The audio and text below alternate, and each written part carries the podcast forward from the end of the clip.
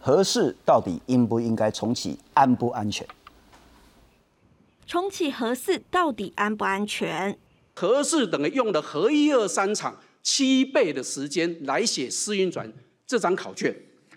另外，你知道第一份试运转测试报告是哪一年送进原能会的吗？二零一零年就送进原能会，原能会审审审审审审审，审到二零一七年才停止审查。难道你要逼全民的元能会把不及格考卷把它打上一百分吗？啊，启宏。要多少年？二到三年就可以换燃料。要花多少钱？五百亿之内，把一号机、二号机把它弄弄起来、弄完成，这是一个最便宜的电厂。不过，原能会说，即使公投过关，核四重启的可能性是零，而且台电估算重启费用一定是天文数字。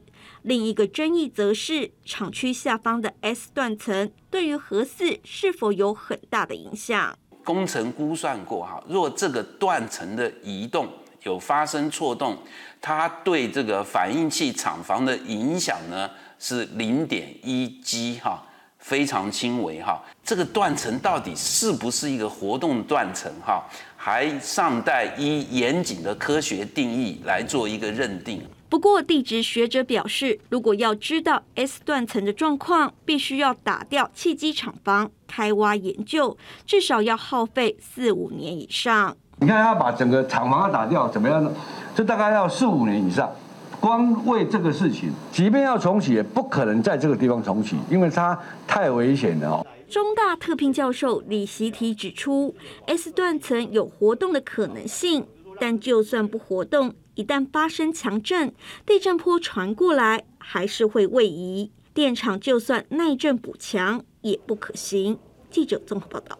我们接下来就三个面向来讨论核试，包括说安全评估的问题，包括刚谈到 S 断层，以及包括核废料的处理。我们来欢迎是清华大学工程与系统科学系的教授叶中光叶老师，你好。新中好，各位观众朋友，大家好。直接切重点了哈，我们来看看到底能不能重启经济部。或者是台电自己的讲法，就是要不要重启时是他们来来做的了哈。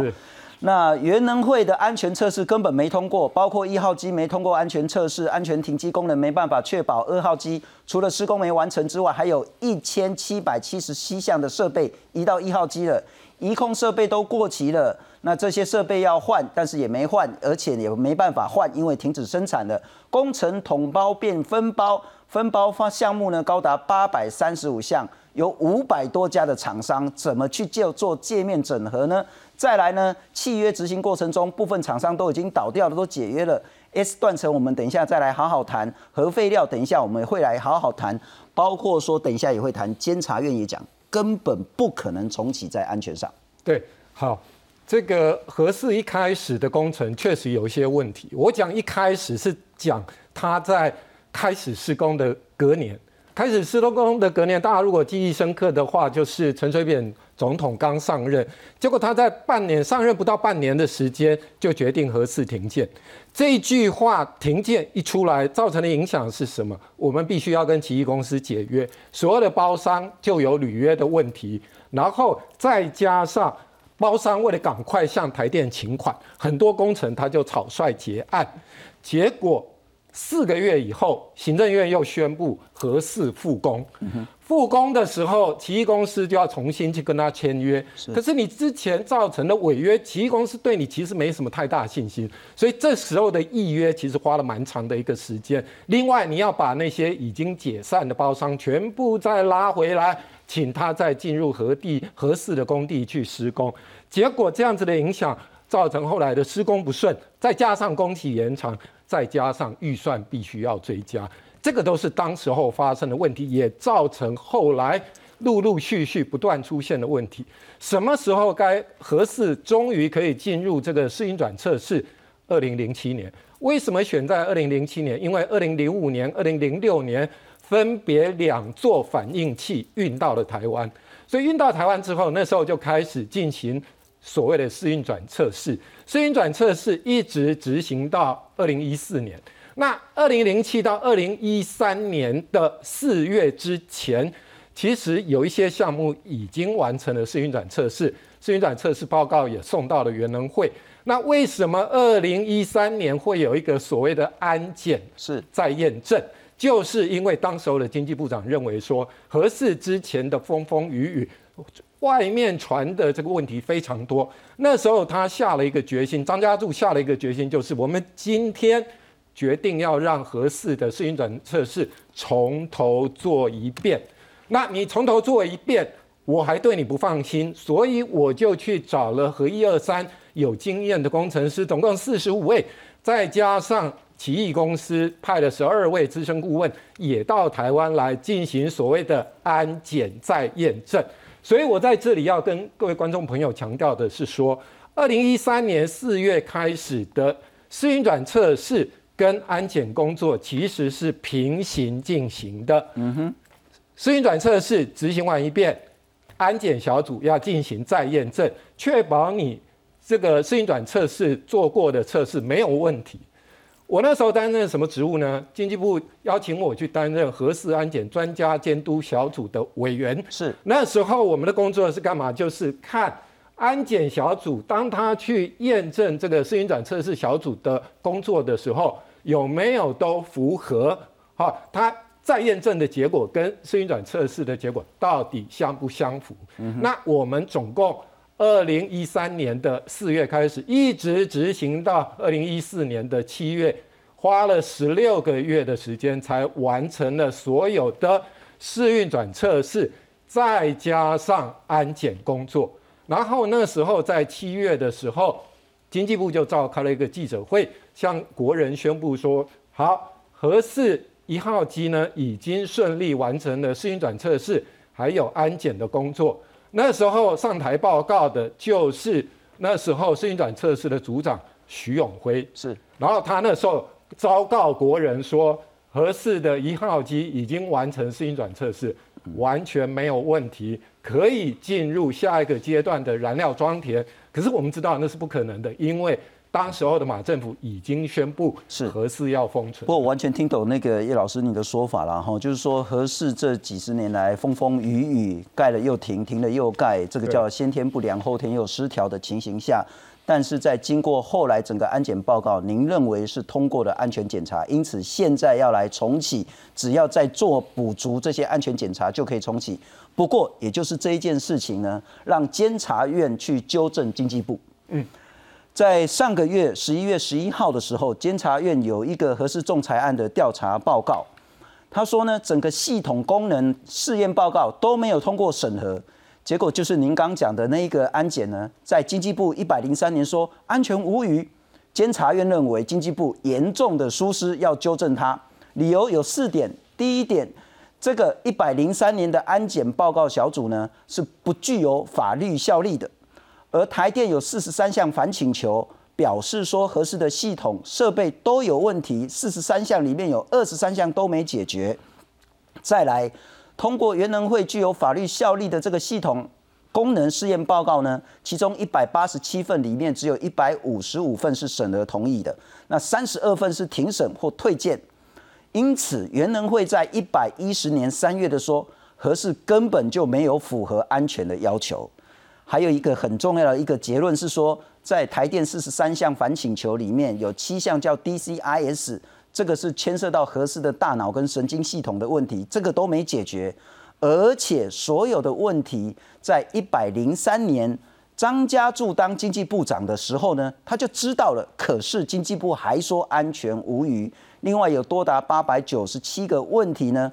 包括八百多个设计瑕疵、七十二个设备不符的这些问题都没解决，到现在为止都没解决。所以盖核是盖那么久都没办法跟奇异日历来解决这些问题，如何可以重启？回到您说一百零三年那个安检报告，对经济部的说法呢是安全无虞，但监察院认为说完全错误，完全违背事实。我现在要针对监察院的说法提出说明。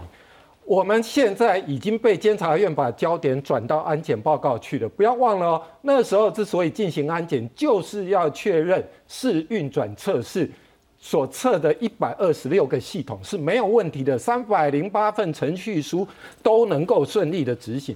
今天监察院把焦点转到这个安检报告去，安检报告没有办法送这个原能会，因为主管要主管机关要求的是。台电要送出试运转报告。那台电也确实送出了三这个三百零八份的试运转测试报告里面的一百八十七份。然后原能会通过了一百五十五份，三十二份，就像这个荧幕上面所写，它是庭审，因为那时候核四已经封存了，所以它的这个报告审查就暂停执行，所以并不是没有通过，而是报告暂停执行。另外，我要针对四十三项反请求来做说明，因为监察院认为说，哦，台电提出了四十三项反请求，表示问题很多，可是他都没有讲后面。商务仲裁的结果，台电有三十九项是败诉的。嗯哼，败诉的意思就是说，奇异公司没有犯错，所以不必赔偿。台电公司真正胜诉的只有四项，这四项里面，其中我还参与了一项，叫做高压注水、高压灌水系统。那时候高压灌水系统因为低压流量不足，还送回苏格兰。那时候奇异公司不愿意提供费用，台电公司自己掏腰包，然后。这个调教完了送回台湾，这个台电是胜诉了。可是你知道吗？关键是这些项目都已经改善完毕，所以没有经济部讲的，因为有四十三项反请求，所以代表核四问题很多。经这个监察院的这个报告里面，其实很多项目都是在安检之前或者安检的过程当中就已经逐项都解决了，结果。监察院提出来的报告，仍旧针对这个已经过去的事情又重新拿出来讲。那后来在这个呃台电自己在一，他不是一百零四年七月底的时候开记者会说，试运转测试已经完成了吗？是。所以因为封存嘛，所以下一个阶段的其他的相关测试必须要等到起风之后才能做嘛。所以各位导播麻烦帮我带一下这一张哈，这是。台电公司的官网，它在一百零四年，也就是整个台电封存工作正式开始执行七月一号之前，六月底，他自己在官网写下了这么一段话哈，我念给各位观众朋友听哈。这个合适的一号机呢，在一百零三年七月完成了一百二十六个系统的试运转测试，这个是台电自己说的，他已经在。一百零三年的七月完成试运转测试，而且最后一句话很重要，确认均符合国际安全标准。一百零四年的时候，台电在官网公开告诉全民，已经完成试运转测试，而且很重要的是完全符合国际安全标准。嗯哼，还没完哦，各位，到了一百零八年，也就十二月，也就是三年前。台电公司提出来龙门电厂资产维护管理现况说明，在这个简报里面，我想念一段文字给各位听哈。文字里面写到，龙门电厂一号机已通过经济部安全检查，虽经封存与资产维护管理，设备组件保存状况良好，继续执行定期维护保养与测试。重启以后，短期即可恢复，并无技术困难。各位，这句话这份投影片是在三年前才做的。他从一百零三年的结案的记者会，一百零四年自己在官网的公告，到了一百零八年又出了刚刚的那一份投影片，通通在告诉全民说，核四一号机是完成了试运转测试。可以进入下一个阶段的这个来料的光田，为什么到了这个公投说明会的时候，当初负责试运转测试的徐永辉会站出来说合适有这也是民众最大的困惑。之前的台电元能会都说合适没问题，后来的台电元能会都说合适很有问题。那民众到底要听什么？这是之前的，但我也许我们来看看现在的。特别是当这一两年大家在谈所谓的断层之前，我们来看看这个也是我们之前有报告过的，这个是原能会的安全评估报告。那特别是针对核试地质调查。那之前呢，包括黄世修先生呢，他也都谈到说，哎啊没有啊，你中央地道地调所之前就讲说，这个 S 断层以前叫 S 构造，后来叫 S 断层，但是它是死的，它不是活的啊，它已经有四五万年都没有动了啊。我们来看看这个也是当时在一百零五年的时候呢，包括原能会、包括中央地调所都说，确实 S 断层呢在历时层曾经之后都没有活动，因此呢至少有四万三千五百年都没有活动了。对，所以这个叫非能动断层，死断层的意思。这个是一百零五年的资料。是，但我特别要请教叶老师了哈，我们来看看最近的资料，二零二一年十一月十六号。这个是中央地调所，他发了一个新闻稿说，当年说这个是非活动断层，那个说法呢是不够精准、不够详细的，因此呢，现在讲说呢，你如果要再做，你包括陆域、海域都整个要来好好做。因此呢，在中央地调所最新的新闻稿的结论是说，对于核适周遭地质调查没有完结。如果要核适重启，必须厘清到底这个 S 断层它的范围、它的可动性、它的威胁以及核电厂的这个耐震系数，通通要重来一次，这是新的东西了。我完全赞成地调所的说法。我最不能认同的是，有一些地质教授在地调所都已经做出这样子的结论之后，他还要自己去推论。因为有 S 断层的存在，因为 S 断层可能，我要强调，他认为可能是活动断层。问题是，地调所地调所都已经告诉我们需要做进一步的调查。你是依据什么样子的学理告诉民众说它是个活动断层？因此，合适盖在这个断层上面会有危险。刚刚信聪自己也提到啊，之前叫做 S 构造啊，它连断层都不是。经济部啊，经济部在它官网，全台湾的活动断层，包括第一类跟第二类，全台湾只有三十三条，北部地区就只有一条三角断层。地调所的报告里面根本没有把 S 断层列为活动断层，所以在之前我们都不断的强调说它不是一个活断层。那没关系，如果今天地调所提出来这样子的建议，就去执行，但是千万不要在。调查都还没有开始，自己往下断言，我觉得这样子对整个民众呢伤害其实很大，因为等于是在恐吓民众未来何次重启会碰到问题。我这边还有一份资料更新，比信通刚刚拿出来的哈，呃不是十一月啦，今年是一百一十年四月，这是原能会提出来的一份报告。在这个报告里面，其实刚刚信中的这个投影片里面有一个是合适附近海域的断层，是有所谓的九三点九的这这个断层。是根据原能会的这一份报告，都已经讲了，不管是国内还是国外的学者专家，都认为这一条这一条所谓的长断层，现在没有详细的对，就这一张都没有详细的数据。可以产出高信度的预测，高信度的预测，信度不高，你预测出来的结果就不能用嘛。所以这个是在今年元能会的报告都已经提到的东西。可是，F 这个陈教授呢，在他的预估里面呢，还做了一件事，就是把这张图里面有一个叫做 F two 的断层，F two 的断层，他自己先假设。它是个活段子，嗯哼，然后呢，他又跟后面的这些那叶老师，我再打岔一下了哈。刚刚我们谈到安全评估，确实台电跟原能会跟经济部前后的说法就完全一百八十度不同。对，再来谈到这个合适下面 S 断层究竟会不会动，究竟威胁是什么，现在也没有绝对的定论的情形下。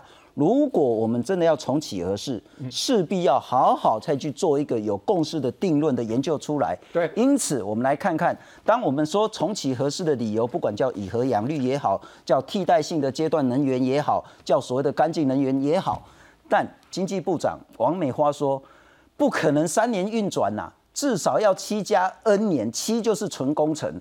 那如果你要重启，还有安全地址，刚我们谈的问题，至少要十一年，十一年都不能确定安全嘞。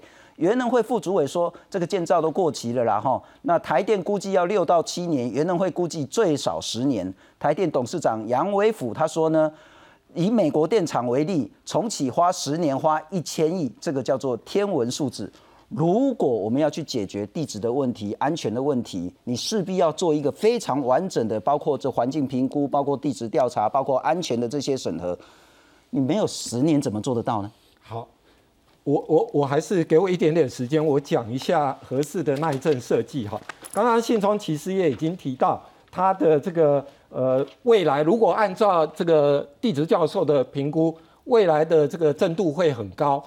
可是合适的耐震设计是这样子的数据哈，它设计基准零点四 G，后来完成是零点四七 G，它的地面是零点六六 G，甚至到了厂房是一点三四 G。我要跟各位讲的是，目前合适的耐震设计比双北所有的建筑物的耐震设计都还要来得高。所以，如果今天你担心合适无法抵御这种超大型的地震，我甚至不认为。这么大的九级地震会发生在台湾，因为从来没有发生过。嗯哼。但是真的发生，各位要担心的可能是双北的建筑物，而不是合适。刚刚信聪也问我说，那经济部一直在跟我们讲说，哎，这个要 N 加七年的，然后信聪有特别提到七是技术层面的考量嘛？那我就请问王部长啊，你告诉我你的七是怎么来的？为什么我们讲二到三年？我现在就解释给各位观众朋友听哦。二到三年的意思是，今天合适如果决定要重启，之前做过的试运转测试势必要重做。你不可能决定重启之后马上进入燃料装填，不可能，因为合适已经封存了七年，所以它进行第二次的试运转测试。因为前面已经做过了，所以我们估计大概一半的时间，六个月到八个月可以完成。下一个阶段就是燃料装填后的启动测试，大概一年到一年半的时间，这样子加起来就两年两个月。然后还有一个阶段是试营运，试营运也都顺利没问题，才进入商转。试营运我们估计大概也是六个月的时间，半年。所以全部加起来就是两到三年。我们纯就技术面跟各位观众朋友说。两到三年，他就可以进入商转。我现在回头要去问王美花部长，请问你，请你告诉我，你的七年纯技术面是怎么算出来的？是，不过这个时间的争议之外，我们也来看看核废料了哈，这是所有民众很关心的一点。如果核废料解决不了的话，我们真的有资格说要重启核试吗？我们来看看，这个是燃料池，燃料池里面呢，不只是放燃料棒，还放高阶的核废料。我们来看看，呃，我们昨天也谈到说。本来核废料应该至少干式储存，干式储存之后有一个永久的一个储存厂，但我们来看看，现在没有办法干式储存，也不可能有永久储存厂的情形下，只好就放在燃料池里面。那燃料池放不下怎么办呢？就分次的扩充，就是越放越多，越放越密的这个情形下，我们来看看那现在怎么解决。然后我们请导播让我看另外一张 CG，包括说现在的核废料的这个燃料池呢都饱和了，因此。核二厂一号机呢，用过燃料棒没办法拿出来，所以只好提早的停机。那在新北市的这个干式储存厂，新北市政府就不给你造啊，所以你根本没办法用。最终处置厂在一二年的时候有说，哎，是不是放在台东的达人呐，放在金门的乌丘？可是台东跟金门说，我绝对不办公投，让你胎死腹中。换句话说，我们真的没办法处理核废料。错，信聪，我跟你说啊。这边提到的核废料，其实我们把它分两种。今天在讲达人跟这个乌丘，都指的是低阶的放射性废弃物，是包括在蓝屿的也都是属于低阶的放射性废弃物。基本上存放在当地，我们都是安全照管、有效隔离，所以对环境、对居民都不会造成任何的影响。更何况各位，你现在看到我手张的这个手板，这个东西叫做烟雾增减器。烟雾增减器里面也有放射性的同位素，这个烟雾增减器除役之后，也是被归类为低阶放射性废弃物。台湾现在的低阶放射性废弃物选址条例已经通过了，但是就像刚刚信聪讲的，台东县政府跟金门县政府不愿意办地方公投，所以他走不下去。那现在的低阶放射性废弃物电厂的就放在电厂，因为蓝屿已经不准去了嘛，民国八十五年以后就不准去了嘛。是。那你问第一农公园去了哪里？台湾现在有一个低阶放射性废弃物的暂存场，就在桃园龙潭的核能研究所。现在这些这些东西都去到的那边进行暂存。低阶不是问题，我要跟各位讲，低阶只要三百年的照管，完全不是问题。现在提到了，包括核一干储厂跟核二干储厂，指的都是用过核燃料的问题。本来在我们国家的规划就是你的。用过燃料池先放，然后进入干除，干除之后，等到高阶用过核燃料找到最终处置厂之后，就进到最终处置厂嘛。那现在因为选址条例都没过，所以高阶的我们可能要等到二零三八年才会决定厂址在哪里，离现在还有一段蛮长的时间。说实在话，光侯友谊对这件事他也多所保留啊。对，那合一跟合二的干除厂，合一已经盖好了，合二是连施工都没有。合一他就是不给你造啊。对。所以我觉得在这边就是一个政治问题，它已经不是技术问题，技术都不是问题。用过的燃料在国外利用干除在做暂存，美国甚至规划可以暂存一百年，所以对美国而言这个都不是问题，怎么会对台湾是一个问题？我觉得政治问题就要政治解决。我现在可以跟各位确认的就是，技术的问题都可以解决，没有不能解决的。谢谢您收看。